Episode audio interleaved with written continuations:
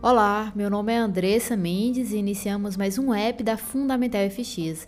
Aqui nosso objetivo é te ajudar a entender os principais catalisadores que movem as moedas. Vamos abordar nesse app alguns pontos chaves que devemos ter em mente. Nós da Fundamental FX trabalhamos com posições visando em lucros moderados e buscamos entender a imagem geral. Aí vocês me perguntam, como assim imagem geral?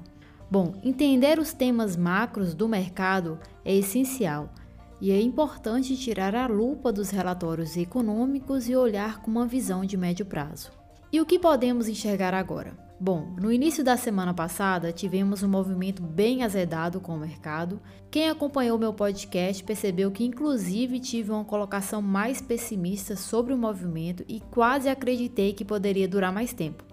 Mas logo na terça tivemos uma correção e os ativos de risco voltaram a brilhar. Inclusive o S&P 500 bateu novos máximos.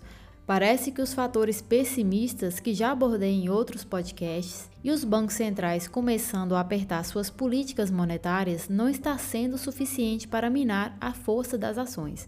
Além disso, as condições de financiamento de modo geral continuam muito acomodatícias. Acreditamos que os países com altas taxas de vacinação estarão bem posicionados para uma onda da variante Delta, ao contrário dos países emergentes, principalmente no continente asiático. A reunião do FONC nesta quarta-feira será interessante, pois teremos uma melhor noção dos casos de crescimento da variante Delta e o tom de risco geral.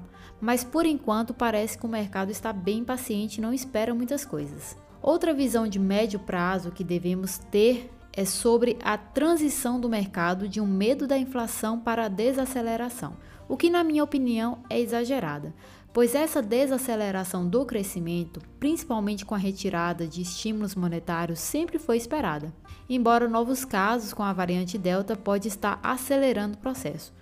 Mas temos um ponto-chave que me deixa um pouco tranquila desde o início do ano, que é o excesso de poupança Estamos falando dos gastos e a população ainda não está gastando o que deveria.